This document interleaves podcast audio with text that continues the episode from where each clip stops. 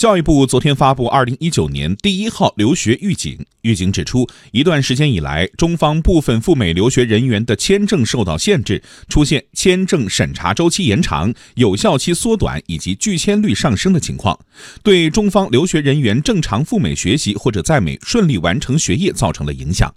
教育部提醒广大学生学者出国留学前，加强风险评估，增强防范意识，做好相应准备。请听央广记者李欣的报道。根据国家留学基金管理委员会的统计，二零一九年一月至三月，中方计划公派赴美留学一千三百五十三人，但因签证问题未能成行一百八十二人，占计划派出人数的百分之十三点五。近期，美方还取消了一批中方从事中美关系研究学者的赴美十年签证。教育部国际合作与交流司副司长徐永吉表示，上述种种行为已经对中国在美留学生的尊严造成伤害。美方的行为正在使中美教育交流合作遭遇寒流，希望美方尽快纠正错误做法。中国愿意同包括美国在内的世界各国加强教育交流合作，但是合作不是单向的，而是基于双方共同的意愿和互相的尊重。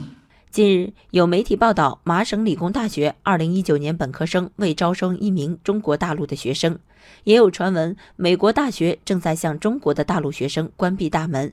对此，教育部新闻发言人徐梅回应称，美国高校对华交往合作的态度是开放的，对于留学生的态度也是欢迎的。那么，目前掌握到的情况，已经有大陆学生被麻省理工大学发了这个本科的录取通知书。另外呢，像耶鲁大学、哥伦比亚大学这些学校也都表示啊，他们向我们的大陆学生已经发出了超过十份的呃本科的录取通知书。那么这个数量呢，和往年来相比啊，也是大体相当的。从一九七八年到二零一八年底，中国各类出国留学人员累计达到五百八十五点七一万人。徐永吉表示，自信开放的中国学生将以世界为怀，愿与所有友好国家的青年一起交流、学习、创造，为推动人类的文明和科技发展共同作出贡献。中国政府始终支持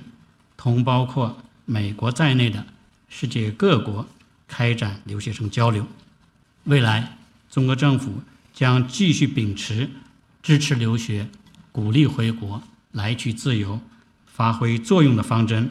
继续同各国相互借鉴教育理念和管理经验，不断加强人员往来，共同推动教育发展。